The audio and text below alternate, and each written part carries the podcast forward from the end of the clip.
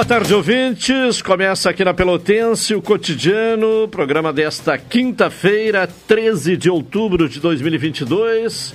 Céu nublado a parcialmente nublado nesta quinta-feira, com temperatura de 25 graus e 8 décimos, 49% a umidade relativa do ar, a sensação térmica em 25 graus e 6 décimos. Uh, a máxima registrada hoje, de acordo com o Laboratório de Agrometeorologia da Embrapa, foi de 26 graus às 12 horas e 16 minutos. Então, céu nublado, né? E temperatura em elevação uh, nesta quinta-feira, obviamente na relação com dias anteriores. Elivelton Santos me acompanha na parte técnica, Tony Alves na central de gravações, a produção do programa de Carol Quincoses, direção executiva da Rádio Pelotense de Luciana Marcos, direção geral de Paulo Luiz Goss. Falamos em nome de Saúde do Povo. Deixe seus pais orgulhosos de você. Adquira o plano Casal Aposentado com 70% de desconto. Consultas, exames eletro e check-up gratuitos, pronto atendimento e internação no Hospital da Santa Casa, com tabela de desconto. Ligue agora para o Saúde do Povo, 33 25 0800 ou 33 25 0303, Saúde do Povo. Eu tenho e você tem. NET HD TV com Now, ligue 21 23 46 23 ou vá na loja na rua 15 de novembro, 657 e assine já, consulte condições de aquisição. É bom de comprar para toda a família no Supermercado Guanabara. Expresso Embaixador, aproximando as pessoas de verdade. Café 35 Coffee Store, na Avenida República do Lima, no 286, em Pelotas. Telefone 30 28 35 35. Doutora Maria Gorete Zago, médica do trabalho, consultório na rua Marechal Deodoro, número 800, sala 401. Telefones para contato 32 25 55 54, 30 25 20 59, 81 14 100. Sicredi, gente que coopera, cresce. 12 horas 30 e Seis minutos, vamos saber da previsão do tempo. Vamos ao boletim meteorológico do Centro de Pesquisas e Previsões Meteorológicas da Universidade Federal de Pelotas. Informações nesta quinta-feira com Eliton Figueiredo.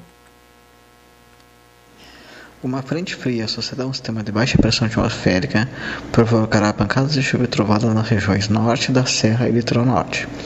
Já as demais regiões terão predomínio de sol. A temperatura mínima observada hoje em Pelotas foi de 11,5 graus às 5 horas e a umidade relativa máxima de 99% às 4 horas. A previsão do tempo para Pelotas região hoje é de céu claro, passando parcialmente nublado, com ventos de noroeste a sudeste fracos a moderados e a temperatura máxima prevista para hoje é de 25 graus. Já a previsão para sexta-feira é de céu parcialmente nublado, com período de nublado, com ventos de sudeste, fracos a moderados e com rajadas ocasionais. Temperatura mínima prevista para sexta-feira é de 11 graus e a máxima de 18.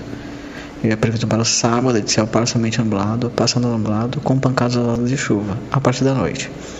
Com ventos de nordeste, fracos a moderados e com rajadas. E a temperatura mínima prevista para sábado de 15 graus e a máxima de 17. Esta previsão foi elaborada pelo meteorologista Elton Figueiredo, do Centro de Pesquisa e Previsão Meteorológica da Universidade Federal de Pelotas. Também tá Elton Figueiredo trazendo a previsão do tempo aqui em, Pel uh, em Pelotas e na região. Uh, após esse feriado, né, na retomada aí, uh, após o feriado de Nossa Senhora Aparecida, já projetando também o final de semana que em seguida estará chegando. Agora vamos ter a participação de Carol Quincoses, inicialmente falando sobre o trânsito nesta quinta-feira. Uh, Carol, boa tarde. Boa tarde. Então, nessa manhã, duas ocorrências foram registradas em Pelotas, ambas com apenas danos materiais. Uma das ocorrências foi às 9h32, na Avenida Duque de Caxias, numeral 1197. E depois, às 11h15, outro acidente foi registrado na Rua Voluntários da Pátria, esquina 15 de novembro. E fora isso, nenhuma via está trancada e também não tem bloqueios na cidade hoje. Tranquilo, então, o trânsito nesta uh, quinta-feira. Apenas duas ocorrências uh, de acidentes né, com danos materiais. Carol, vamos a outras informações locais aqui no programa de hoje. Então, a primeira informação de hoje é que o Bota Fora de Outubro garante o recolhimento de seis cargas de entulhos. Na última segunda-feira, as equipes da Prefeitura de Pelotas realizaram a coleta de seis cargas de entulho, ou seja, seis caçambas de diversos tipos de resíduos armazenados nas residências de moradores do loteamento Anglo e Balsa, durante a décima edição do Dia do Bota Fora de 2022. Para facilitar o descarte correto desses materiais pela população, o próximo local atendido vai ser os loteamentos Ilha da Páscoa e Rota do Sol, que são do bairro Três Vendas. No dia 11 de novembro, das 8 da manhã às 17 horas, quem reside nessa região vai poder deixar itens inseríveis na frente de suas casas, para ser realizada a coleta gratuitamente. O Dia do Bota Fora foi criado pela Lei Municipal número 6.193/2019. Uma vez por mês, em locais e datas pré-estabelecidos, a prefeitura recolhe gratuitamente materiais armazenados nas residências ou pátios da população, como móveis, vidros, restos de construção e de podas de árvores, eletrodomésticos, entre outros. Tá bem, uh, participação da Carol, que daqui a pouco retorna com outras informações. Uh, 12 horas e 40 minutos. Vamos ao Juliano Silva para destacar as informações policiais nesta quinta. Alô, Juliano, boa tarde. Fala, Caldanei, boa tarde. Boa tarde, ouvintes da Pelotense, nossa emissora da metade sua rádio que todo mundo ouve. Tivemos, Caldanei, ontem um assalto, inclusive agora há pouco conversava com o Cláudio Silva, um pouco mais cedo, com o delegado James Gonçalves as imagens estão aqui, um posto de gasolina ontem foi assaltado na Avenida Bento Gonçalves, ali no centro de Pelotas. Dois homens entraram no local e acabaram rendendo os rentistas e levaram mais de 400 reais em dinheiro. A Polícia Civil já está investigando o caso, as imagens serão analisadas daqui a pouco pelo delegado Rafael Lopes. Uma mulher foragida da justiça acusada de tráfico de drogas, Caldenei, foi localizada. A mulher de iniciais RD foi encontrada no bairro Areal. Ela foi trazida até aqui a DPPA, que foram realizadas as formalidades legais também ela foi encaminhada só que para a penitenciária estadual de Rio Grande. Muitas pessoas me questionam, Caldanei, hoje pela manhã me questionaram, pela manhã, por que, que as mulheres são levadas para Rio Grande. É, em Pelotas, existe uma ala somente eh, masculina e não tem, portanto, a ala feminina, que está em reforma ainda. E por isso que as mulheres, quando são presas, são encaminhadas para a penitenciária estadual do município de Rio Grande, a PERG. E, Caldanei, estamos ainda aguardando ainda o resultado de uma operação que foi realizada hoje pela manhã, com a Polícia Federal, Brigada Militar, Polícia Civil e outros órgãos de segurança aqui da cidade de Pelotas. Caldenei ouvintes. Tá bem, Juliano Silva com informações da área policial aqui no programa cotidiano. Recebemos aqui um informe né, da, do, Jockey Clube de Pelotas, a sexta reunião da temporada 2022-2023, uh, com programação de turf, né, neste domingo, dia 16 de outubro uh, a partir das 14 horas no Hipódromo da Tablada, na Avenida Zeferino Costa 140, entrada franca. Portanto, quem gosta de turf, né, no domingo terá programação no Jockey Clube de Pelotas. Doutor Wilson Farias, boa tarde. Boa tarde, Caldenem. Boa tarde, Carol, audiência. A propósito, eu passo seguidamente ali na, naquela rua ali do adjacências do nosso Jockey Club, ali onde está a loja Van ali, não é verdade? O que que eu não, não sou especialista, né? Antigamente até de vez em quando ia lá algum quando tinha aqueles grandes páreos, né? Eu, eu princesa. É, exatamente. Quando é. tinha assim por curiosidade eu ia, assim, não era, não sou de jogar tudo. Mas agora o que que modificou na estrutura da, do, do das corridas? O que que modificou? Diminuiu a cancha? O que que é? O que que tu tem a me dizer, Calderim? Olha, até uma, é um assunto que tem que ser uh, aprofundado. Primeiro, a, a, aquela negociação ali, né, com a van e com o supermercado também que está estabelecido uhum. ali, né, é, deu um fôlego ao, ao jockey, né? Que, que vinha em matéria, a, a em matéria, em matéria financeira, né? Ao clube, né? Uhum. A, a, instituição, do ponto de vista financeiro. Agora, do ponto de vista técnico, né? Uhum. Se houve redução da raia ou não, não sei, né?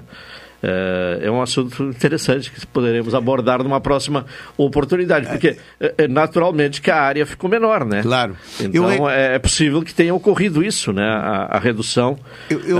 Na distância, né? Agora terão que ser pares mais curtos. Eu, eu recordo de uma certa oportunidade, eu era delegado de polícia aqui em Pelotas, e o, um cidadão que já faleceu, e o irmão também faleceu, o, o, o, o, Piegas tu conheceu aquele que era Sim, repórter, repórter né? policial tá. do Diário o, Popular, e né? E o irmão do Piegas me ofereceu um título do, do Jockey Club e eu comprei o título, né?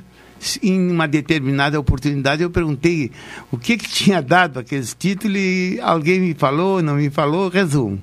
Não sei. O, o Jockey Club ele atravessou um momento de dificuldade, inclusive com a perda de patrimônio, né? Tinha uma uhum. sede central ali na Félix da Cunha, se não me falha a memória, com 15 de novembro, que foi é, perdido aquele espaço, aquela, aquele imóvel né, valioso, uh, por conta de dívidas que foram uh, se acumulando, né? E creio que essas negociações recentes eh, e a finalidade de, de venda daquela, uh, daquele espaço ali exatamente foi para uh, equilibrar as finanças do Jockey Clube de Pelotas, até porque houve uma quebradeira né, dos jockeys no Rio Grande do Sul. Pelotas, no interior do Rio Grande do Sul, é um dos poucos que resistiu né, à, à queda né, de movimentação. Até porque tudo foi atropelado pela tecnologia, né? Hoje tem que ir a poste aí em corrida de cavalo via satélite, né? Via, a tecnologia modificou muita coisa, muita mas coisa. não modificou uma coisa. As pessoas que gostavam de jogar. E que gostam de ir lá, porque gostam é, do ambiente, né? Claro. Continuam indo. Continuam. Mas é. eu digo o seguinte: as, as pessoas que. A tecnologia modificou modo operantes das pessoas que gostam de jogar. Mas as pessoas que gostam de jogar, elas, elas investem naque, naqueles jogos que são oriundos da tecnologia. Claro, claro. Bom, a 12h46, uh, eh, hoje não teremos a participação, né? não teremos o comentário do Wilton Lozada, está com compromisso lá, não vai poder participar. Excepcionalmente hoje não, não, não teremos o comentário do Wilton Lozada no espaço de cidadania e sociedade, mas amanhã ele estará de volta aqui ocupando esse espaço e trazendo a sua opinião diretamente da região centro-oeste do país, a observação dos fatos lá na região centro-oeste, Brasília, Goiás. Vamos agora ao, ao intervalo, são 12 horas 47 minutos, retornaremos na sequência. Esta é a ZYK 270, Rádio Pelotense, 620 kHz. Música, esporte e notícia. Rádio Pelotense, 10 kW, a mais antiga emissora gaúcha a Rádio Show da Metade Sul. Promoção Invista e Ganhe Sicredi Interestados. Invista na sua cooperativa e concorra a 280 mil reais em prêmios. São oito poupanças de 10 mil reais e duas poupanças de 100 mil reais até o final da promoção. E mais, você ainda pode raspar e ganhar brindes da marca Sicredi. Acesse o link da bio no Instagram sicredi.interestados e saiba mais. Invista no Sicredi, onde o seu dinheiro rende um mundo melhor.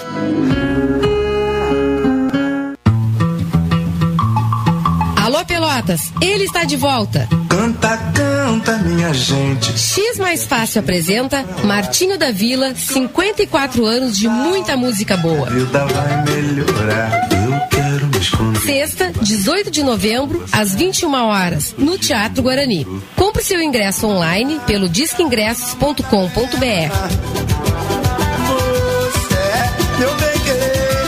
Patrocine pontos de venda. CVC Big Pelotas, Ótica Lume. Vou falar pra todo mundo.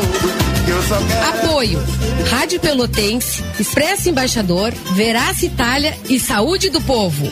Martinho da Vila está de volta a Pelotas. É devagar, é devagar. Informações pelo WhatsApp 53999635710. Realização Eduardo Holmes e Horti Produções. Exalmo. Café 35 em todo lugar. Forte marcante o cheirinho no ar. Café 35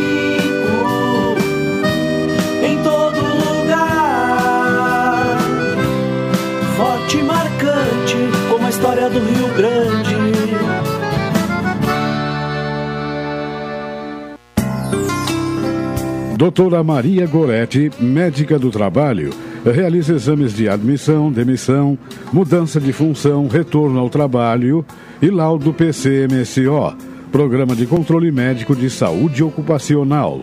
Atendimento nas empresas e no consultório médico, Rua Marechal Deodoro 800, Sala 401, Fone 3225 5554 e 981 14 1000.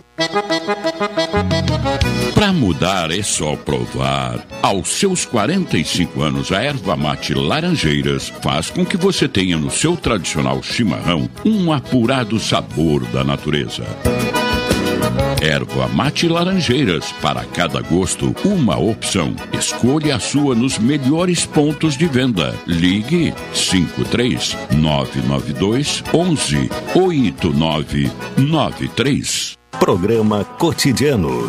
O seu dia a dia em pauta. Apresentação Caldenei Gomes.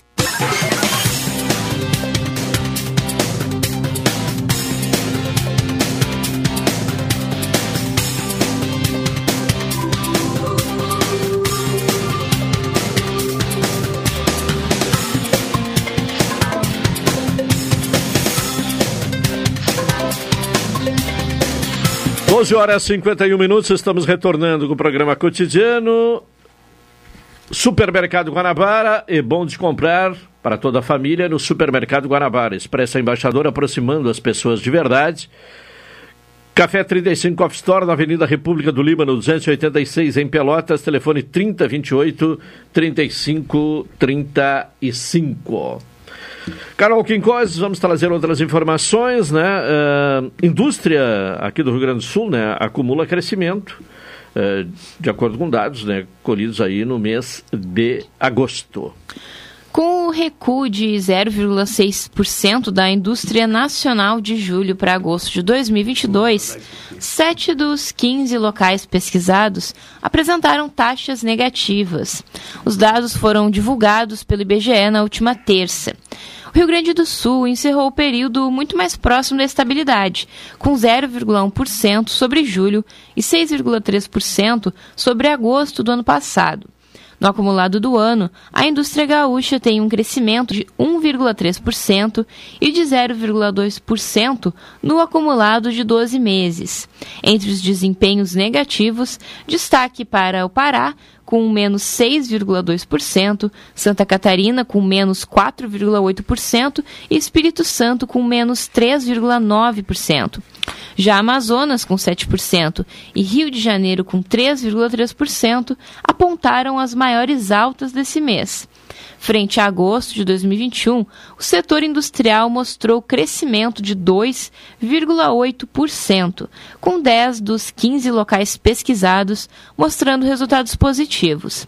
Já na média móvel trimestral, houve recuo em 8 dos 15 locais pesquisados. Bom, a informação seguinte, Carol, é sobre o ensino superior no Brasil na comparação, né, num ranking né, das melhores universidades do mundo. Então, o Brasil ele tem oito universidade, universidades entre as mil melhores do mundo.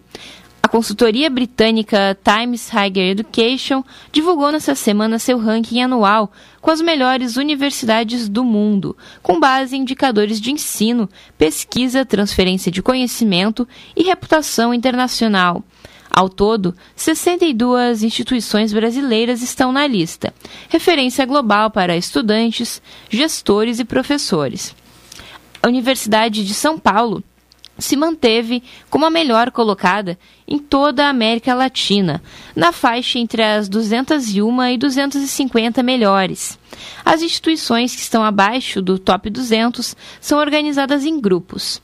No total, cerca de um, cerca de 1.800 universidades foram avaliadas. Esse é o terceiro ano consecutivo em que a USP conquista essa colocação. A Universidade Estadual de Campinas foi a segunda melhor colocada e se manteve no número 401 a 500. Em seguida estão a Universidade Federal do Rio Grande do Sul, que permanece entre as posições 601 e 800, mesmo grupo da Universidade Federal de São Paulo, que subiu de posição em relação ao ranking do ano passado, quando estava no grupo de 800 a 1000. Também informações aí de Carol Quincoses, trazendo informações. Bom, repercutiu, doutor Wilson Farias, nesta última semana, e até em função da repercussão, houve um recuo. Agora é uma ideia que não é assumida, pelo contrário, ela tem sido é, rechaçada neste momento. Mas entrou em pauta, né? Um assunto que ganhou repercussão, como eu disse. Uh, o a possibilidade de aumento do número de eh, ministros no STF, no eh, Supremo Tribunal Federal, eh, caso ocorra né, a, a, vitória do candidato a presidente, candidato à reeleição, Jair Bolsonaro. Olha, esses temas aí, digamos assim, de campanha eleitoral, né, né? Normalmente a gente não costuma opinar pois está fazendo juízo de valor, né? Mas esse tema, esse plano cogitado pelo Bolsonaro para, para mudar o STF, pode esbarrar em, em cláusula pétrea da Constituição. Isso é um, é um assunto que já vem sendo, digamos assim, é, estudado por, e divulgado por especialistas que veem texto como entrave para aumentar o número de ministros conforme plano reforçado por líder do governo.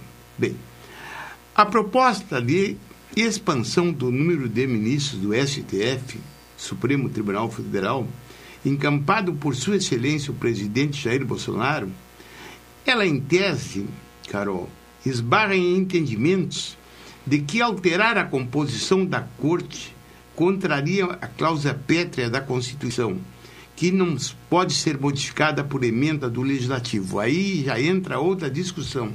Tem gente que diz assim, olhem bem, tem juristas assim, não, é causa pétrea que não pode se modificar, mas então vamos extinguir essa, ou vamos extinguir ou flexibilizar essa, esse entendimento de causa pétrea, né? Bem, a intenção do, de aumentar a quantidade de integrantes do Supremo já foi fruto, já foi objeto, eu diria, de PECs, propostas de emenda à Constituição, apresentadas, senhores ouvintes, no Congresso na última década, mas, mas que nunca avançaram concretamente. Professores, estudiosos em direito constitucional e o ministro aposentado do STF, recentemente aposentado, Celso de Mello, no entanto, apontam que a interferência sugerida pelos aliados de Sua Excelência, o presidente da República, no Poder Judiciário, dizem eles, além de autocrática, abre margem para que uma norma nesse sentido seja invalidada por eventual desrespeito à separação de poderes. Por meio de mensagem, Celso de Mello disse na última segunda-feira, dia 10, que a pretensão de Bolsonaro e de seus epígonos, eu vou usar outro termo, de seus amigos, tem a perversa e inconstitucional finalidade de controlar o STF e de comprometer o grau de plena e necessária independência que os magistrados e os corpos judiciários devem possuir. Prosseguindo, eles dizem que qualquer emenda à Constituição que desrespeite tal princípio da separação de poderes, usando a mesóclise, mostrar-se-á impregnada do vício gravíssimo de inconstitucionalidade. Outro ministro aposentado, Marco Aurélio, disse à BBC Brasil que a intenção dos bolsonaristas é saudosismo puro da ditadura. O, normalmente o ministro Marco Aurélio tem afirmações bem fortes. Ele, mas, recentemente, ele disse para a grande imprensa, inclusive o Caldeirão, ele abriu o voto, né? De que seria bolsonarista, né? De que votaria no Bolsonaro. Então, devemos analisar a sua, a sua declaração dentro do contexto, pois ele é contra, mas ele é bolsonarista. Olhem bem. E, e, hoje ele pode dizer que é bolsonarista porque está aposentado, né? Ele abriu voto porque está aposentado. Porque normalmente o judiciário, o Ministério Público, eles não podem, pelas leis orgânicas, né, estar abrindo votos. A intenção direta, diz Marco Aurélio, do executivo ou legislativo para aumentar ou diminuir a quantidade de vagas na Suprema Corte é medida de caráter autocrático e pode ser caracterizada como constitucionalismo abusivo. Afirma Jorge Zabou, professor de Direito Constitucional da PUC de São Paulo. Assim, prossegue o jurista, uma emenda constitucional nesse sentido contraria a causa pétrea da separação de poderes e pode ser declarada inconstitucional pelo STF. Por sua vez, a colega advogada e mestre em Direito Público pela Fundação Getúlio Vargas, Vera Chemin, afirma que o tema é polêmico especialmente por estarmos testemunhando uma conjuntura de turbulência político-institucional, o que provocará muitos debates acerca do tema. É verdade. Existem juristas que são contra essa mudança, diz ela, sob o fundamento de que se trata de uma cláusula pétrea. Lênio Streck, meu amigo e, co e colega do Ministério Público Gaúcho, que está aposentado, considerado uma das cabeças privilegiadas, é professor de Direito Constitucional, atualmente vê com ressalvas a possibilidade de o Supremo decidir pela inconstitucionalidade de um aumento de número de ministros. Diz Lênin, o STF poderia declarar a inconstitucionalidade, interrogação, até poderia, mas criaria um, um, um problema político, porque geraria reação do legislativo. Diz Lênin, democracia é como um cristal, e aprofunda numa metáfora: cuidado ao manejá-lo. Elefantes não sabem o que é cristal, podem quebrar tudo. Prossigo, Caldenei, se há tempo. Sim. Após o primeiro turno das eleições deste ano, a ideia de aumentar a composição do STF foi defendida pelo vice-presidente Hamilton Mourão, republicanos, que se elegeu senador pelo Rio Grande do Sul. Em entrevista à Globo News, na qual fez críticas ao STF, Mourão sugeriu mudanças no número de magistrados, duração de mandatos e da idade de aposentadoria dos ministros, além de limitações às decisões monocráticas. O líder do governo na Câmara, Ricardo Barros, PP do Paraná, também disse à Globo News que há necessidade de enquadramento de ativismo do judiciário. Bolsonaro, em campanha para a reeleição, disse no domingo próximo passado, dia 9, que deve avaliar a proposta somente após a eleição. E disse que sua decisão sobre o tema vai depender da temperatura na corte. Mudanças na composição da corte, senhores ouvintes, aconteceram no passado, em governos autoritários. Numa pesquisa que realizei, a, eh, constatei o seguinte: após a Revolução de 1930, o governo provisório de Getúlio Vargas reduziu o número de ministros de 15 para 11. Em 1965, na ditadura militar, o ato institucional número 2 aumentou o número de integrantes do Supremo para 16. Em 1968, o ato institucional número 5 aposentou três ministros. Em 1969, o ato institucional número 6 restabeleceu a composição de 11 ministros. O número de 11 ministros foi mantido pela Constituição de 1988, a qual está em vigência. A possibilidade de mudança na composição do STF, devido à insatisfação de aliados do governo, com as decisões de vista como uma tentativa, por alguns, de corroer a democracia por dentro por pessoas que estudam cortes constitucionais. Essa história, dizem, de mudar composição de corte é como se fosse receita de bolo, de como você destrói a democracia. é fazer com que a instituição que guarda que a instituição que guarda a Constituição seja desmobilizada. Diz o professor da Fundação de Getúlio Vargas de, de, do Rio de Janeiro, Álvaro Jorge, autor do livro Supremo Interesse sobre o processo de escolha de ministros do STF. Prosseguindo ainda, afirmaria o seguinte: nas democracias, as cortes constitucionais têm um papel contramajoritário de frear a vontade das maiorias e do governo para garantir os direitos fundamentais. Esse professor cita como exemplo alterações no judiciário de países que vivem em regimes cuja democracia é questionada, como a Venezuela, a Hungria e a Polônia. Em 2004, você veja que normalmente ocorre nesses regimes autoritários. autoritários. A Venezuela é de esquerda, a Hungria e a Polônia são de direita. Então, acontece... Sim, mas um, uh, uh, todos regimes autoritários, né? Exatamente. Sim.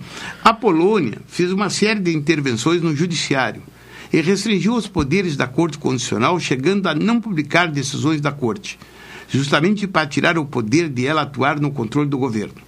Propostas de reformas mais profundas no Supremo já foram sugeridas no Congresso por partidos de esquerda e de direita, de esquerda e de direita, em tentativas de reforma do judiciário mais amplas e diferentes do proposto por Sua Excelência, o, o presidente da República, Bolsonaro. As sugestões previam, inclusive, mudanças no formato de indicação dos seus integrantes na Corte. Em 2013, Carol, a deputada Luísa Erundina de São Paulo, à época no PSB, e hoje no PSOL, e o senador Fernando Collor de Mello, ainda o Collor, no PTB de Alagoas, apresentaram propostas que previam o aumento do número de ministros de 11 para 15. Eu sublinhei porque, normalmente, a Erundina é de esquerda e o Collor sempre foi de direita. No seu texto, Erundina queria a redução das atribuições do Supremo, com o objetivo de limitar as causas julgadas pelo tribunal apenas às questões diretamente ligadas à interpretação da Constituição Federal. Em sua proposta, os novos membros seriam aprovados pelo Congresso a partir de listas tríplices voltadas pelos Conselhos Nacionais de Justiça do Ministério Público e pela OAB. Procurada Erondina afirma que é atualmente contrária à possibilidade. Procurada agora, recentemente, Erundina, procurada pela imprensa, evidentemente, afirma que é, que é atualmente contrária à possibilidade de sua proposta ser colocada em pauta e afirma que seu sentido original de mudar a própria natureza do Supremo foi deturpado pelos bolsonaristas para uso antidemocrático e para servir no interesse de uma disputa de executivo com o Supremo. Recentemente, meus amigos Carol e Caldenin, eu estive no México e constatei, na, há poucos meses, estive no México e constatei lá, numa visita à Suprema Corte, que lá os mandatos são determinados, entende, Caldenei? Ninguém entra para a Suprema Corte. E até existiu um caso, um professor que foi o nosso guia, que, que levou os estudiosos do Brasil, entre os quais estava Wilson Farias, lá no México, nos levou à Suprema Corte. Eu observei, Caldenei, que ele era muito querido pelo pessoal, o guia, né? Eu perguntei, me diga uma coisa, tu, das, tu trabalhas aqui? Diz ele, não, não, não brasileiro, não, não, não, Wilson. Eu apenas fiquei por 10 anos na assessoria de um ministro de que quando terminou o seu mandato, ele foi para o seu escritório de advocacia. Então, lá no México, né, os, os ministros do Supremo permanecem por um tempo determinado. E quando surgiu esse zum zum aqui no Brasil, eu entrei em contato com um, colegas meus, porque o, o, o, amigo de vocês, o amigo dos ouvintes, o Wilson Farias, agora, no dia. No início de novembro, eu estarei viajando para a Espanha, onde, na faculdade, na Faculdade de Direito de Sevilha, na Espanha, juntamente com diversos juristas, estudiosos do Brasil, e aqui do Rio Grande do Sul, inclusive a Associação do Ministério do Rio Grande do Sul está coordenando, e eu fui um dos privilegiados em aceitar o convite. Estarei lá e eu vi que na pauta estava essa discussão, porque essa discussão não ocorre apenas no Brasil. É, diria, diria uma discussão que ocorre dentro dos países, né? Há países que dizem... O, o problema do Brasil é o seguinte, a corte, assim, interna, a corte nossa, ela cuida de muita coisa. Eu, no meu ponto de vista, tem que ser diminuído o que chega à corte, né? Nós não podemos, uma briguinha qualquer, um assunto qualquer, uma discussão. Dizer, uma, uma, redução no que se refere aos temas, aos, não da composição. Aos temas, é, não sei. É. Não sei. Se, se nós reduzíssemos os temas, poderíamos chegar a, a, chegar à conclusão de que o número é razoável. Agora, se nós não diminuirmos, olhe bem, os temas, talvez um aumento seja razoável. É, digamos assim, aparentemente uma ideia que eu tenho e vou me aprofundar no assunto para poder, porque para a gente ouvir e trocar ideias com alguém, tem que ter uma noção daquilo que está fazendo. Tá bem. Uma e nove, vamos ao intervalo, retornaremos na sequência. Esta é a ZYK 270, Rádio Pelotense, 620 kHz. Música, esporte e notícia. Rádio Pelotense, 10 kW, a mais antiga emissora gaúcha. A Rádio Show da Metade Sul. Café 35,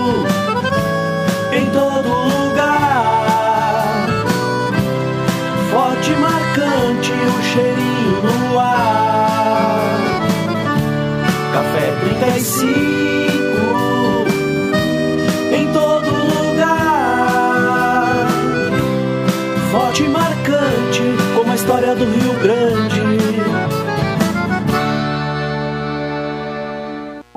Promoção Invista e Ganhe Sicredi Interestados. Invista na sua cooperativa e concorra a 280 mil reais em prêmios. São oito poupanças de 10 mil reais e duas poupanças de 100 mil reais até o final da promoção.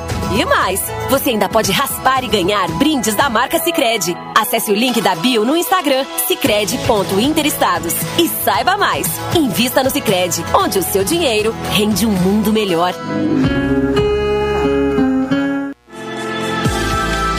Expresso Embaixador informa.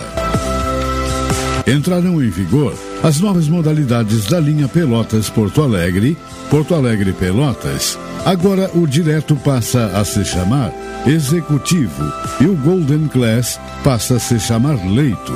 Horários e mais informações, acesse www.expressoembaixador.com.br ou no Instagram, arroba Expresso Embaixador. Expresso Embaixador, aproximando as pessoas de verdade. Oi, sou o Adalim. Estou aproveitando que a vida tem de melhor, pois adquiri o plano Saúde do Povo Aposentado.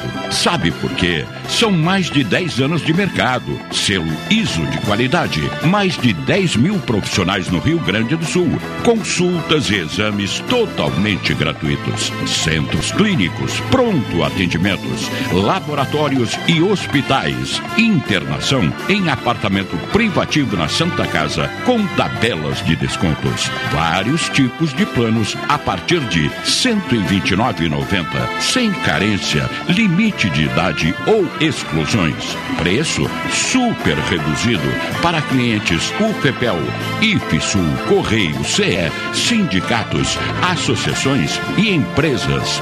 Ligue já 3325 0800 ou 3325 0303. Saúde do povo, de casa Casa Nova, porque você é a razão do nosso crescimento. Santa Tecla 781A. Saúde do povo. Eu tenho e você tem. Acesse agora www.sdpuold.com.br. Transportadora Fonseca Júnior é VaptVupt por você. Ligue 053 3278 7007 e transporte suas encomendas com praticidade, rapidez e segurança. O acesso à informação é um importante instrumento para o controle do câncer. O diagnóstico precoce amplia as chances de cura em até 95%. Você sabia que existem novas tecnologias que garantem uma melhor qualidade de vida dos pacientes que convivem com a doença? Com três perguntas, você pode conscientizar, alertar e salvar vidas. Campanha Outubro Rosa da FEMAMA. Acesse femama.org.br e engaje-se na luta. Apoio Rádio Pelotense 620 AM. Todo mundo ouve. Vem aí as aberturas das colheitas do morango e do pêssego. Momento ímpar da região, com aromas e sabores da nossa terra. A Rádio Pelotense estará nas aberturas das colheitas e apoiando a iniciativa dos produtores e instituições envolvidas.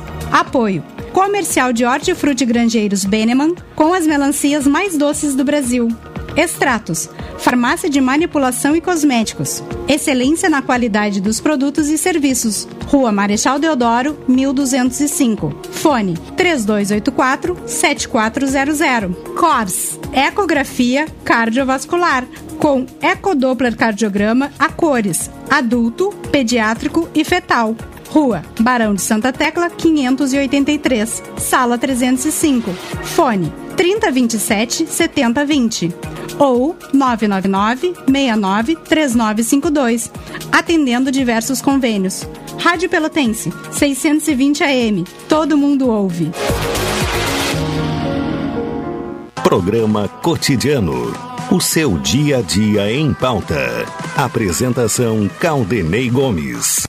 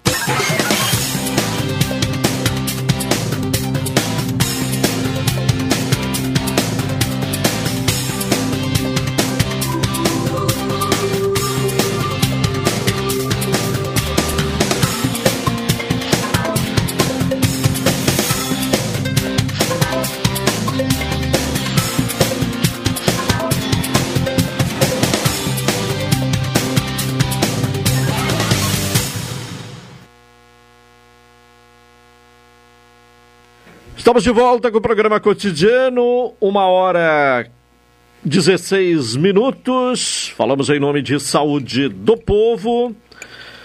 Deixe seus pais orgulhosos de você. Adquira o plano Casal Aposentado com 70% de desconto. Consultas, exames eletro e check-up gratuitos, pronto atendimento e internação no Hospital da Santa Casa com tabela de desconto. Ligue agora para o Saúde do Povo, 33 25 0800 ou 33 25 0303. Saúde do Povo, eu tenho e você tem. Doutora Maria Gorete Zago, médica do trabalho, consultório na rua Marechal Deodoro, número 800, sala 401. Telefones para contato 32 25 55 54, 30 25 20 50 e 981 14 10 00. Bom, vamos falar agora uh, de, da questão econômica uh, das prefeituras, mas tratando uh, mais especificamente de Pelotas, porque já há impacto, já há preocupação em relação à, à redução da receita por conta da queda, né, da, da, redução do projeto que foi aprovado uh, no Congresso Nacional e já sancionado, de redução das alíquotas uh, de ICMS, dos combustíveis, energia elétrica, comunicações e transporte coletivo, mas principalmente dos combustíveis. E para a aprovação uh, desta legislação no Congresso Nacional, claro que houve o compromisso, a promessa de que haveria uma recompensa aos estados eh, e municípios, algo que ainda não está definido, não está assegurado. Uh, inclusive, se houver esta uh, compensação, quando será? Nosso contato é com o secretário municipal da Fazenda, Jairo Dutra. Secretário, inicialmente nos fale aí o, o que é que já repercute, o que é que já é mostrado uh, no quadro das finanças do município a redução de alíquota do ICMS, especialmente dos combustíveis. Boa tarde. Boa tarde. Pois é, essa foi uma medida que nos pegou de surpresa, né? No meio da execução do orçamento, e evidentemente que causa bastante transtornos. Por exemplo, eu já estou deixando de arrecadar 37 milhões em relação ao que foi orçado, tá? Só do ICMS. Então são 37 milhões até agosto, quando eu estou com os números fechados ainda, não tem de setembro. E a proje projeção até o final do ano é entre 60 e 70 milhões arrecadado a menor do que foi orçado. Esse é o número. Se eu comparar 2022 com 2021, o mesmo período, janeiro a agosto, eu já estou com 8% menor de arrecadação em relação ao ano passado. Então isso é um número bastante preocupante e que nos torna necessário fazer algumas alterações. Inclusive, a prefeita baixou um decreto de contingenciamento, né? Que nós estamos trabalhando nele. Então, esse é o impacto. Sim. E claro que na medida, é, diz na medida que haveria uma compensação. Mas não chegou nenhum consenso ainda e não tenho mais esperança que esse ano venha algum tipo de compensação pelas suas perdas. É, bom, se por um lado, né, especialmente no que se refere aos combustíveis, houve uma redução no, no preço, especialmente da gasolina, eh, e isso eh, beneficia a população. Por outro lado, sempre houve o, o, o temor que pudesse haver prejuízo nos serviços públicos ofertados à população. Há esse risco efetivo? Sim, sim, porque veja bem, quando você tem um orçamento definido, né? Que no meio do lá por março, abril veio essa medida, tudo muda todas as promessas que foram feitas, que estão descritas no orçamento, são desfeitas, né? Eu não estou discutindo aqui que o impacto da redução de tributos é benéfico para um lado para a população, mas eh, temos que ter a consciência de que arrecadaremos menos e poderemos ter corte em setores fundamentais, uma prefeitura, saúde, assistência, enfim, e na manutenção da máquina. Essa é a questão. Ninguém é contra a redução de tributo, mas a gente precisa analisar também as despesas. Né? O reflexo está aí, a inflação está tendo deflação, está todo mundo feliz.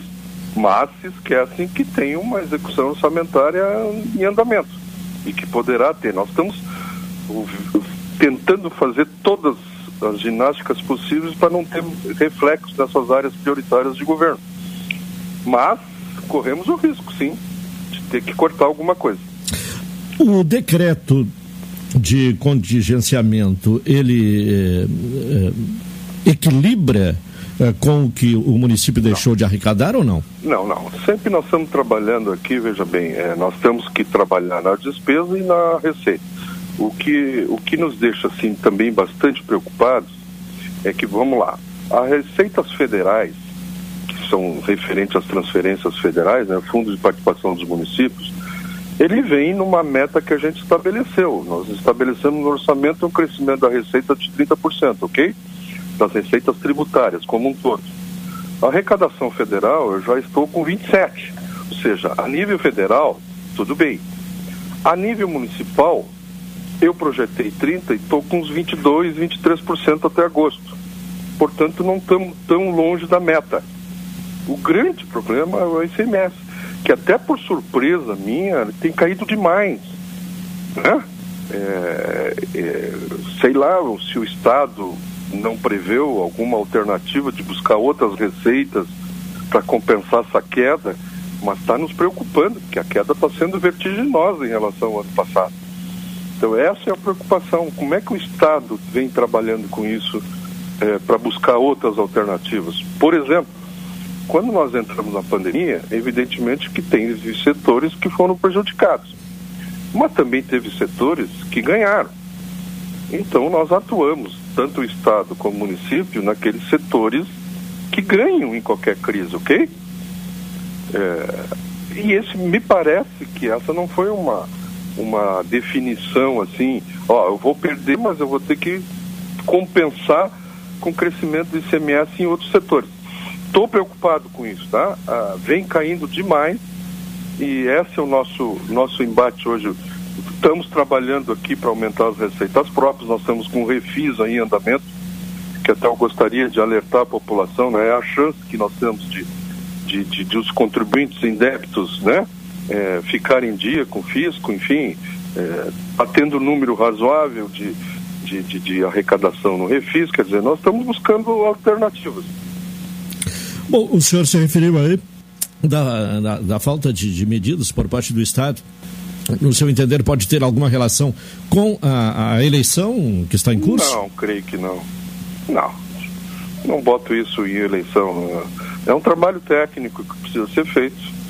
E, enfim, é, eu, eu, não, eu não. Quando eu busquei informação do secretário do Estado para a gente tentar entender é, houve uma troca lá, né? O secretário da Fazenda saiu, entrou outro, quer dizer, é, mas a avaliação que eu faço aqui é bastante preocupante, porque não basta eu dizer que eu, tô, que eu não estou arrecadando em referência ao meu orçamento, mas a preocupação é que em referência ao ano passado está caindo bastante. Eu já estou com 8 milhões a menos de arrecadação do ano passado.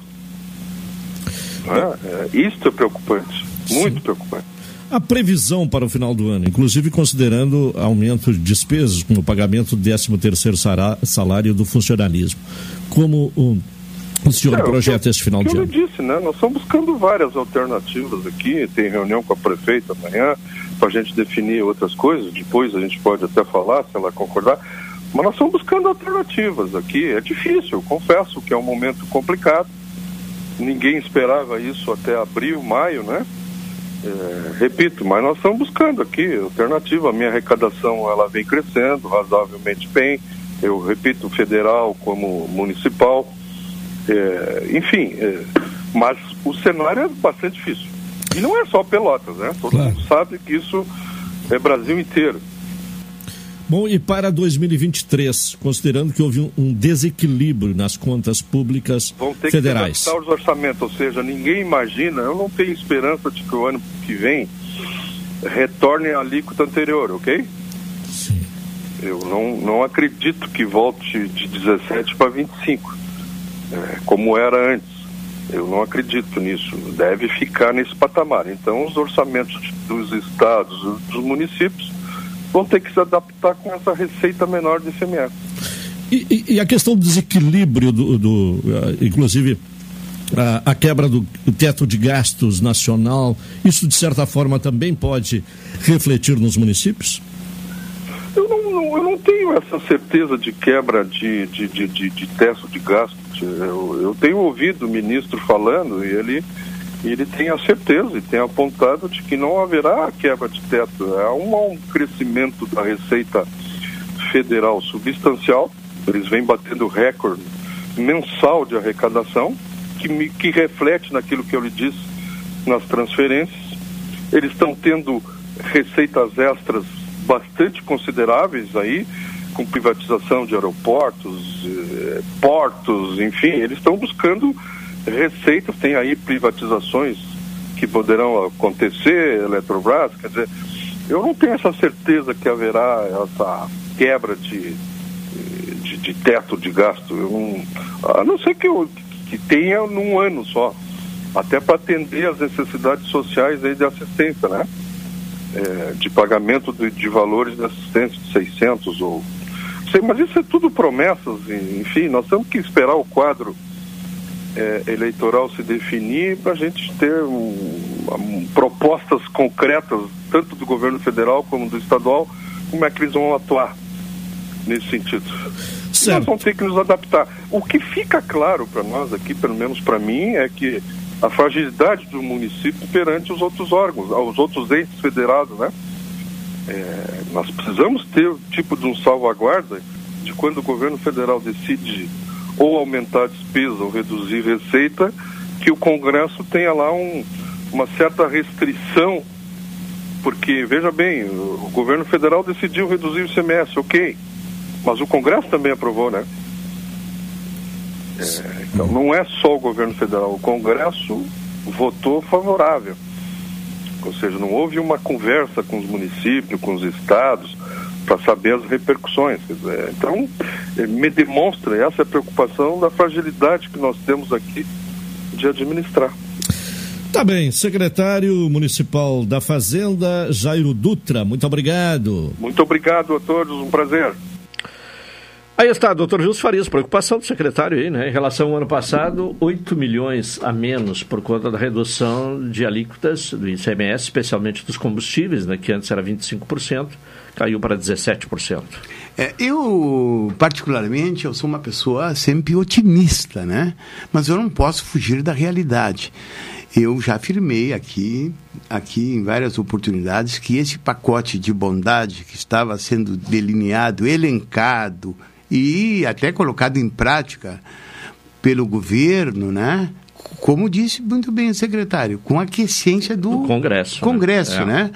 Eu me lembrei daquela história é, do Garrincha que quando numa pré-eleição parece-me do Fiola, né? Faz isso, aquilo, mas você combinou com os russos, não é verdade? Né? E aí eu pergunto, é, os, os, os municípios têm que ser ouvidos, não é verdade? Porque aqui é que ocorrem as coisas, no Estado, não é verdade?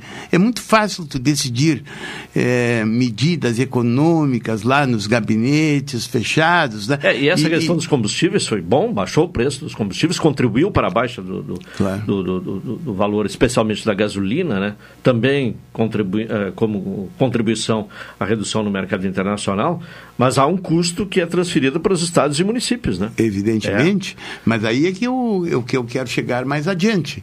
Eu acho que quaisquer medidas que envolvam estatais, por exemplo, elas devem ir ao encontro dos interesses da comunidade, dos, do consumidor e tudo. E por isso aí eu, eu, eu observo que deve haver é, essa história de privatizar tudo e a qualquer momento, né? Não sei se é adequado muitas vezes. Razão pela qual esses dias aqui surgiu uma uma troca de ideias, quero falar até no, na expressão discussão, foi uma troca de ideias aqui no dia, no dia da, que estávamos comentando a, a eleição, e eu disse que eu não me filio a essas correntes aí que dizem, ah, eu sou contra isso, sou contra aquilo. Eu acho que deve haver privatizações em alguma coisa, em, em alguns setores, se for benéfico, tudo, mas deve haver um controle, né? uma fiscalização, fiscalização sobre as, as consequências, inclusive,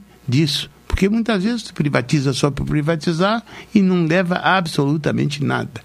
E eu estou falando em termos genéricos, assim, porque eu não sou... E às vezes de, de, de pior é no serviço ah, entregue à população. Né? Eu, eu, poderia exemplificar com a Equatorial essa. Equatorial, o que, que mudou? É. Não, não, mudou nada, nada, e, nada, e, aumentou a dificuldade, inclusive, das pessoas resolverem algumas questões básicas. Sim, por exemplo, quando há Apenas para exemplificar, quando há, digamos, qualquer problema de vento mais forte ou não, Sim. o interior aí, é, aí arrebenta tudo queima tudo, né? E as pessoas vão ao encontro. Em algumas comunidades, e... ficando vários dias sem energia elétrica. Né? Exatamente, né? e as consequências são as piores. Então, as pessoas têm que ir ao encontro do judiciário, né, para tentar resolver essa situação. Por isso eu, eu digo que eu, nos congressos que participo, né, eu sempre digo que eu quero o Ministério Público atuante. Né? O Ministério Público ele tem que ser protagonista nesses casos, tá? porque ele é um, é um órgão bem estruturado, no meu dentro num regime capitalista razoavelmente bem pago, são seus componentes, e eu quero o Ministério Público sempre protagonista nesse, nessas, nesses casos. 1h32, vamos ao intervalo, voltaremos na sequência. Esta é a ZYK 270, Rádio Pelotense, 620 kHz. Música, esporte e notícia. Rádio Pelotense, 10 kW, a mais antiga emissora gaúcha. A Rádio Show da Metade Sul. Café 35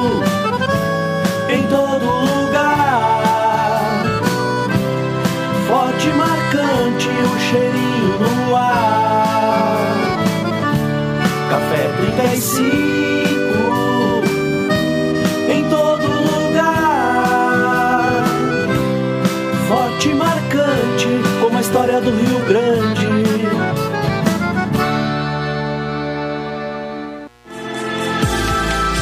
Expresso Embaixador informa. entrarão em vigor as novas modalidades da linha Pelotas Porto Alegre, Porto Alegre Pelotas. Agora o direto passa a se chamar Executivo e o Golden Class passa a se chamar Leito. Horários e mais informações, acesse www.expressoembaixador.com.br ou no Instagram, arroba Expresso Embaixador. Expresso Embaixador, aproximando as pessoas de verdade. Eleições 2022.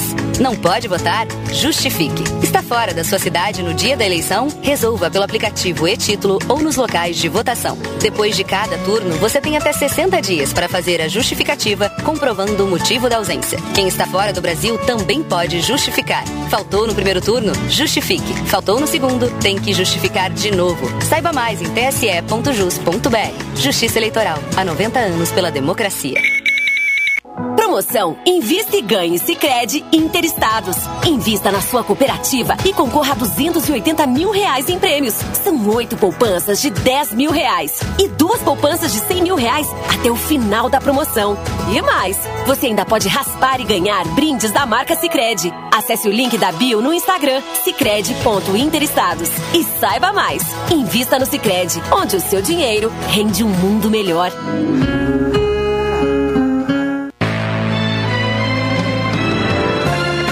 Sou o Adalim. Estou aproveitando que a vida tem de melhor, pois adquiri o plano Saúde do Povo Aposentado.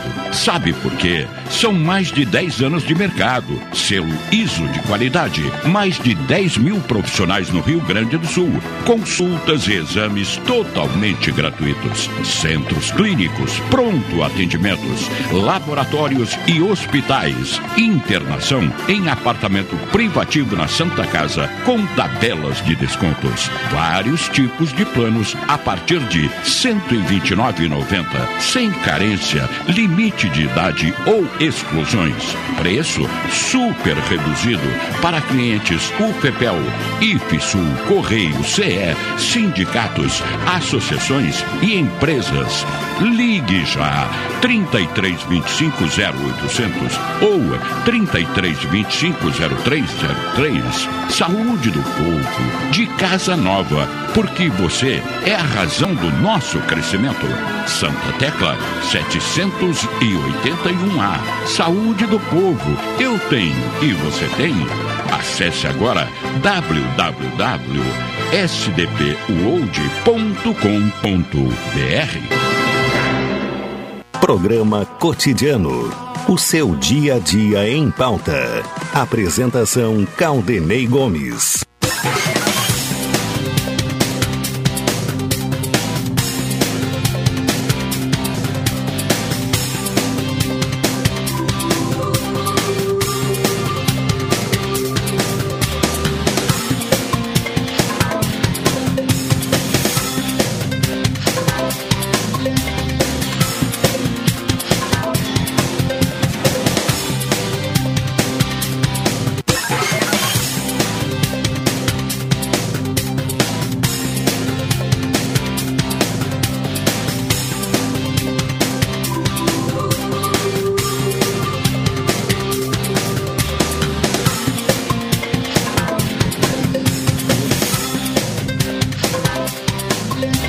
36 retornamos com o programa cotidiano aqui na Pelotense. NET HD TV com Now, ligue 21 23 46 23 ou vá na loja na rua 15 de novembro 657 e assine já, consulte condições de aquisição. É bom de comprar para toda a família no Supermercado Guanabara, Expressa Embaixador, aproximando as pessoas de verdade. Carol Quincoses, mais uma informação, mais uh, algum dado né, que mereça destaque neste momento, Carol? Então, o Rio Grande do Sul é o estado com mais denúncias de assédio eleitoral no Brasil. Um levantamento feito pelo Ministério Público do Trabalho aponta que, desde o início do período eleitoral desse ano, foram registrados 30 casos no Rio Grande do Sul, o que representa cerca de 17% do total. Até o dia 11, o Ministério havia recebido 173 denúncias no Brasil. Com 83 casos, a região sul acumula quase metade, 48%, dos casos registrados em território nacional. As denúncias de assédio eleitoral no ambiente de trabalho foram intensificadas na última semana. Segundo o órgão, a prática é configurada por, abre aspas, uma conduta abusiva que atenta contra a dignidade do trabalhador, submetendo-o a constrangimentos e humilhações com a finalidade de obter o engajamento subjetivo da vítima em relação a determinadas práticas ou comportamentos de natureza política durante o pleito eleitoral. A atitude pode ser enquadrada nas esferas trabalhista e criminal, pois os artigos 299 e 301 do Código Eleitoral Lei número 4737-65, definem como crime a prática com pena de reclusão de até quatro anos. Bom, é, e, e, o número tem aumentado, né? No início da semana, o dado era de 82 casos, agora aliás, 62, agora já são 60, 83 casos, né? A propósito, o ministro Alexandre de Moraes, presidente do Tribunal Superior Eleitoral, afirmou que se reunirá com o Ministério Público Eleitoral e o Ministério Público do Trabalho para discutir uma linha de atuação contra o assédio eleitoral, uh, situação em que o empregador tenta coagir o funcionário para votar ou deixar de votar em determinado do candidato. Moraes não deu data de quando a reunião será uh, realizada, mas disse que o tribunal acompanhará os trabalhos e, e ainda afirmou né, de que a coação eleitoral é crime. Né? Uh, foi um tema que, inclusive, abordamos na quinta-feira passada com a, a, presença da procuradora uh, Ludmilla aqui no programa, também estava presente a Camila Albuquerque, né? e os números continuam, né? Uh, crescendo, né, de coação eleitoral e alguns, inclusive, né, gravando vídeos, né, gerando uh, prova contra eles mesmos, né, doutor Farias? É, o, a, a, vantagem atual, né, eu, fui, eu, eu trabalhei em, em, digamos assim, em pleitos, né, em, em, campanhas eleitorais, eu, como promotor de justiça, né, eu, eu iniciei a minha vida como promotor de justiça lá em 1983 e por mais de, de, de 10 anos eu fui promotor eleitoral. Bem, e, e, a, gente, o, a gente naquela época via, é, principalmente nessas cidades pequenas, havia o zum zum lá, olha, o, o, o, cara da granja lá disse se não votarem no fulano de tal, ele vai botar todo mundo pra rua. É, e teve um tempo que era muito comum o transporte, inclusive. Claro, né? exatamente. Né? É. Então, eu, eu, agora, hoje em dia, diante da tecnologia, e, e, diante o celular é veio veio para veio como uma coisa boa né se consegue fazer muita prova e além disso felizmente existe um Ministério Público do Trabalho né muito bem estruturado, né? Os, os... Mas eu, eu me refiro a reunir provas contra a, ah, sim, a, a, contra si, né? A contra si. É. Alguns, como um caso mesmo que, que, que foi veiculado aí, uhum é, do, do, empresário que demitiu 12 funcionários e estava dizendo por que, que é, demitiu funcionários, porque iriam votar em determinado candidato. Ah, sim. Esse aí vai se complicar. Né? Claro, né? vai se complicar a multa mesmo. Já teria sido não, vai se mil, complicar porque... 100 mil reais ele, para a empresa é. e, e, ele po e pode ter danos morais. E, vai se complicar é. porque ele pode ser, digamos assim, objeto de uma ação civil, um inquérito, um inquérito civil instaurado pelo Ministério do Trabalho que poderá desembocar numa ação civil e numa ação de dano moral, às vezes até coletiva, né? Que quando a, e aí ele vai se complicar, tanto no, no terreno, da, terreno do, do civil, de uma indenização até para o Estado, né? Para o Estado membro, seja ele. E, e, e se complica também na área criminal, entende? O Ministério Público está atuante nisso. O Ministério Público, eh, nessas cidades do interior, eh, sempre tem um, eh, um promotor de justiça cuidando exclusivamente desses casos aí na fiscalização, tudo. É, e, grandes e... empresas também, de grandes centros, né, dizendo, olha, se determinado candidato ganhar, eu vou uhum. diminuir o quadro de funcionários, vou diminuir a produção, quer dizer, criam um, um clima de extrema preocupação para aquelas pessoas que dependem. Né, é, cria né? um clima de terror isso é. aí. E, na realidade, estão praticando, praticando um crime eleitoral. Sim. Bom, uma questão: o bem de família voluntário eh, e o aparente conflito entre uh, os artigos uh, 1711 e 1713 do novo Código Civil. Bom, primeiro é preciso esclarecer o que, é que são esses, esses códigos, né? E também o que é, que é o bem de família voluntário, doutor Vilso Farias. Olha, o Caldenei, esse assunto é, ele é um, assunto do dia a dia que ocorre é, no foro, ocorre dentro de qualquer comunidade, né? Bem, o, os bem, o, o, bem de família voluntário e o aparente conflito entre artigos do Código Civil, artigo 711 e 1700 do, do Código Civil.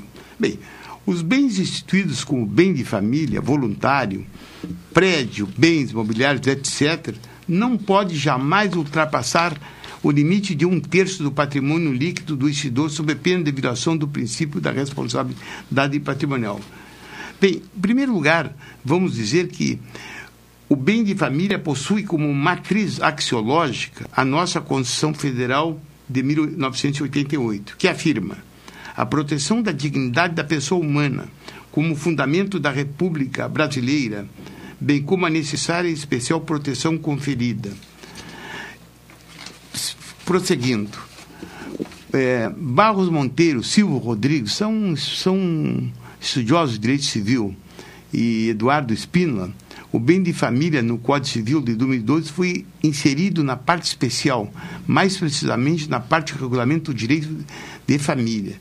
Consiste o bem de, bem de família na separação de um determinado patrimônio, móvel ou imóvel, que seja apto a garantir a sobrevivência digna do núcleo familiar em atendimento ao respeito ao patrimônio mínimo, como reforço à cláusula geral de tutela da dignidade humana.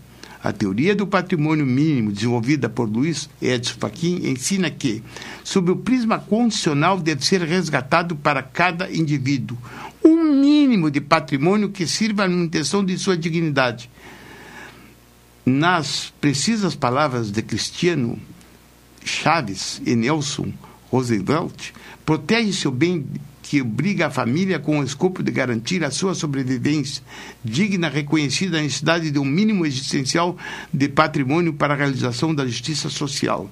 Eu diria que o bem de família voluntário é aquele instituído por ato de vontade do casal, da entidade familiar ou até mesmo de terceiro mandiante registro no cartório de registros de imóveis. Essa modalidade de bem de família tem previsão normativa nos artigos 1711 e seguintes do novo Código Civil. O legislador, inovando em relação ao Código Civil de 16, com o intuito de evitar fraude contra credores, estabeleceu como valor máximo para a fixação de bem de família voluntário o limite de um terço do patrimônio líquido. Eu, eu vou usar uma linguagem bem clara agora. Numa, uh, por exemplo, a pessoa é vítima, é vítima não, ela é objeto de uma execução, de uma dívida, né? Então a pessoa, por exemplo, tem um determinado patrimônio, mas ela pode instituir como garantia para a sobrevivência de uma casa, né? Uma casa que represente o lugar onde ela pode conviver na hora difícil, né? Isso aí se chama bem de família, né? Mas o bem de família ele, tem, ele obedece a requisitos. Por isso as pessoas que se metem em negócio, que se envolvem em negócios ou negociatas, devem se alicerçar de advogados, né? Os quais devem ir aos cartórios, os cartórios comuns e os tabelionatos, né, para ver como se dá isso, né, sob pena de preservar um mínimo de patrimônio, né, para a sua Agora, família. Agora, essa preservação ela tem que ser assegurada através de documentos? Documentos nos cartórios, nos nunca cartórios, nos cartórios, tá? Se não uh, tomar essa providência, uh, mesmo que dependa, por exemplo, de uma casa para morar, essa casa pode ser ah, levada a leilão. Em tese, sim, e, e evita, às vezes, uma discussão judicial prolongada, porque a pessoa é objeto de uma execução, alega que, aquela, que a, aquilo que está em, sendo executado, uma casa, sei lá, é, serve, ou um carro que serve para o seu dia a dia, né? Às vezes a pessoa trabalha como vendedor, né?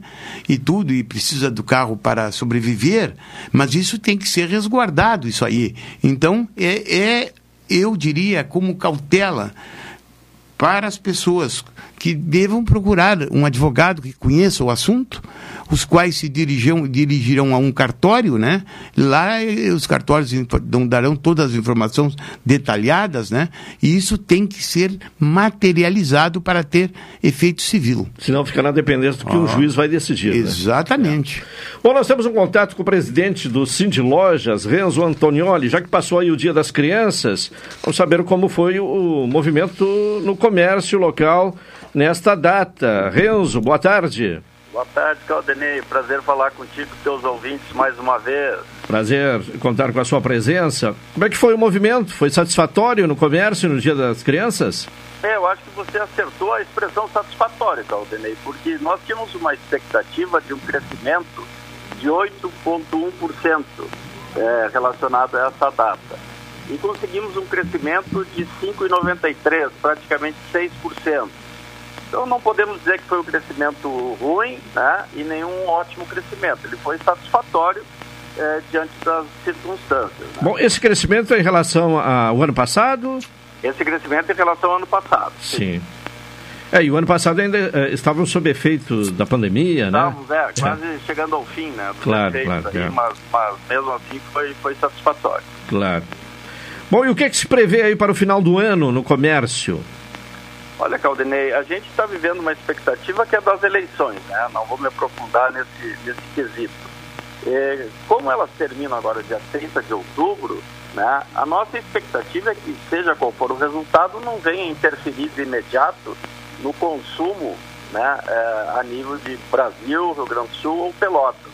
As, os lojistas estão se estocando de forma muito, muito satisfatória, de, de, porque estamos na expectativa de retomarmos totalmente a recuperação das nossas vendas, coisa que não ocorreu até hoje, né, Caldenei? Se nós formos calcular, nós continuamos entre de, de 20 a, a 0%, a 20 a menos 1% atrás do, de 2019 ainda. Então a expectativa é bastante favorável. As indústrias estão com praticamente toda a sua produção vendida. Né?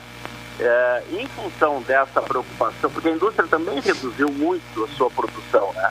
Então o comércio em geral, de todos os segmentos, se precaveu fazendo compras antecipadas para receber outubro, novembro e dezembro. Sim, mas ainda, até em função uh, do, do, momento que se vive, né, de, de, de indefinição na, na, na, eleição presidencial, uh, não há ainda uma estimativa do que, que pode crescer ou não em termos de comércio neste final de ano? Não, eu acho que, não, eu acho que o crescimento se dará, viu, Caldenei? É isso que eu tentei dizer. O crescimento se dará de qualquer forma, né?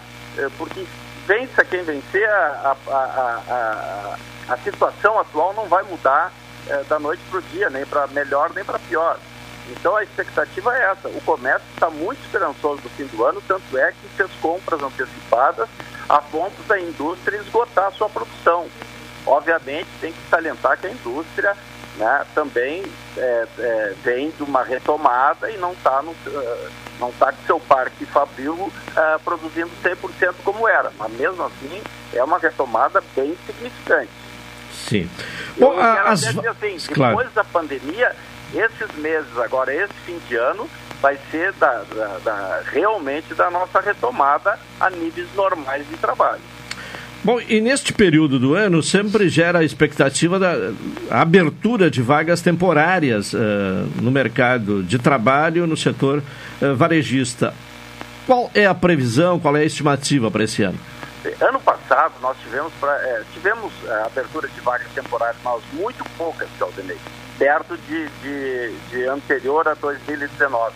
Esse ano nós já estamos vendo uma preocupação também nesse sentido, da reposição, aquelas empresas que ainda não repuseram seu quadro total de funcionários, da reposição desses quadros e assim já estão com seu quadro total retomado, né, normalizado, estão já pesquisando, contratando e treinando os temporários. Acredito que nós vamos ter uma contratação de temporários muito aproximada de, de 2019. Sim. Como é que o setor tem se adaptado a essa uh, situação cada vez mais uh, utilizada pelo consumidor da compra pela internet? É, isso é muito interessante, né, Caldenei? E, e, e foi potencializado mais esse método de consumo em função da própria pandemia, né? Nós tínhamos pessoas, supostamente falando, pessoas de 50 anos ou mais, que não, muitas delas não estavam é, é, acostumadas né, a conviver com esse tipo de compra. Em função da pandemia, hoje não existe mais limite de idade para que as pessoas consumam online. Porém, ainda existe uma gama muito grande de produtos né, que as pessoas com, é, é, preferem comprar em lojas físicas.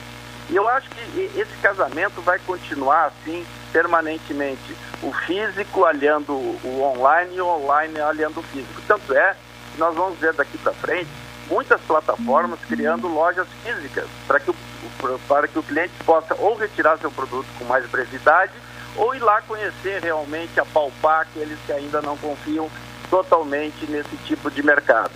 Mas eu acho o espaço está aí para os dois, né? As pessoas têm que se manter atentas, até porque as próprias lojas físicas, que não têm plataformas de venda tão profissionais, também estão com um percentual de venda online.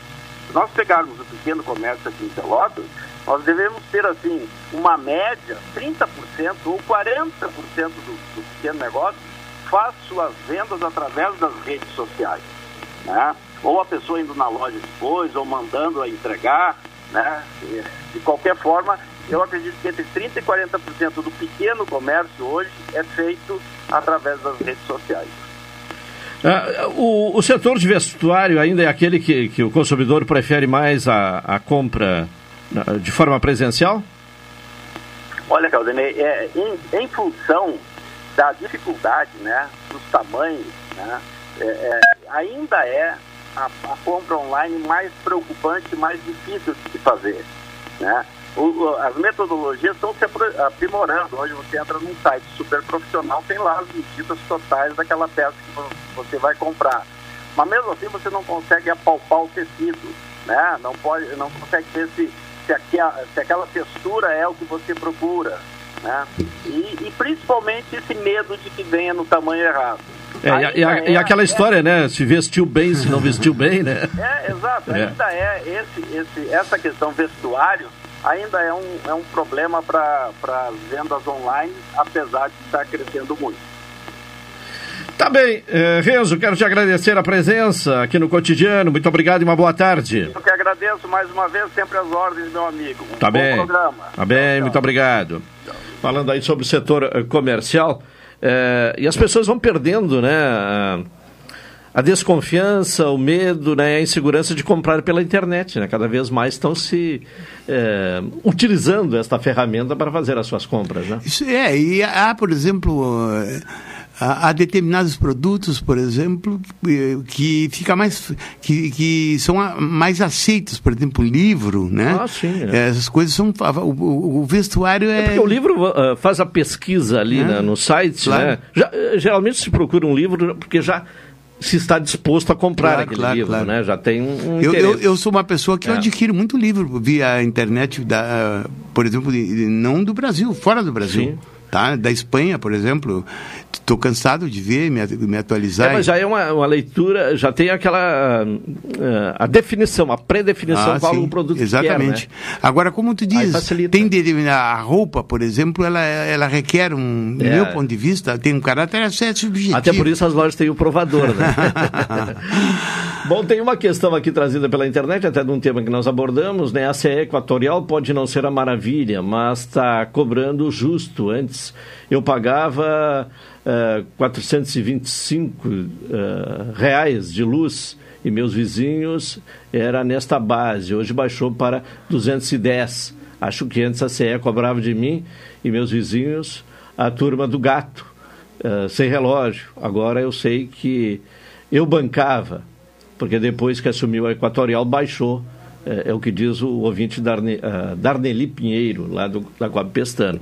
Bom, uh, eu até não, não uh, claro que, né, respeitando a opinião aqui, não, não tinha essa informação. Que, e esperamos que realmente é, seja... Que, que, seja uma cobrança justa, né? Certo. Que cada um pague exatamente por aquilo que consumiu. Agora, que bom é, que a conta dele baixou, é, né? E que bom, e que bom que essas coisas se estão ocorrendo agora permaneçam depois da eleição, né? Porque houve ajustes, houve, houve certos. Eu não estou especificando. É, e tem a questão da, da, da, da redução também do ICMS na Exa energia elétrica, exatamente. né? E que baixou um pouco Isso da, da influi, conta. influi. É, é. Mas influi. Agora, até quando essa redução do ICMS vai estar valendo? Não sabe, né? Exatamente. É. Bom, então é isso, né? E estamos encerrando o programa. Ah, Acho que até em função da entrevista com o Renzo, né? Alguém quer comprar uma cama, porque diz que a cama dele quebrou, né? Eu acho que esse é o problema, né? Colocou que a minha cama quebrou. Talvez ele esteja querendo o site de alguma loja aí que venda ah, cama, né? Para comprar uma nova. Final de programa, agradecemos ao doutor Wilson Farias, Carol Quincose também, pela contribuição aqui no programa de hoje. Retornaremos amanhã com mais uma edição do Cotidiano, às 12 horas e 30 minutos. Vem aí o Cláudio Silva com a Super Tarde. Uma boa tarde a todos. Até amanhã.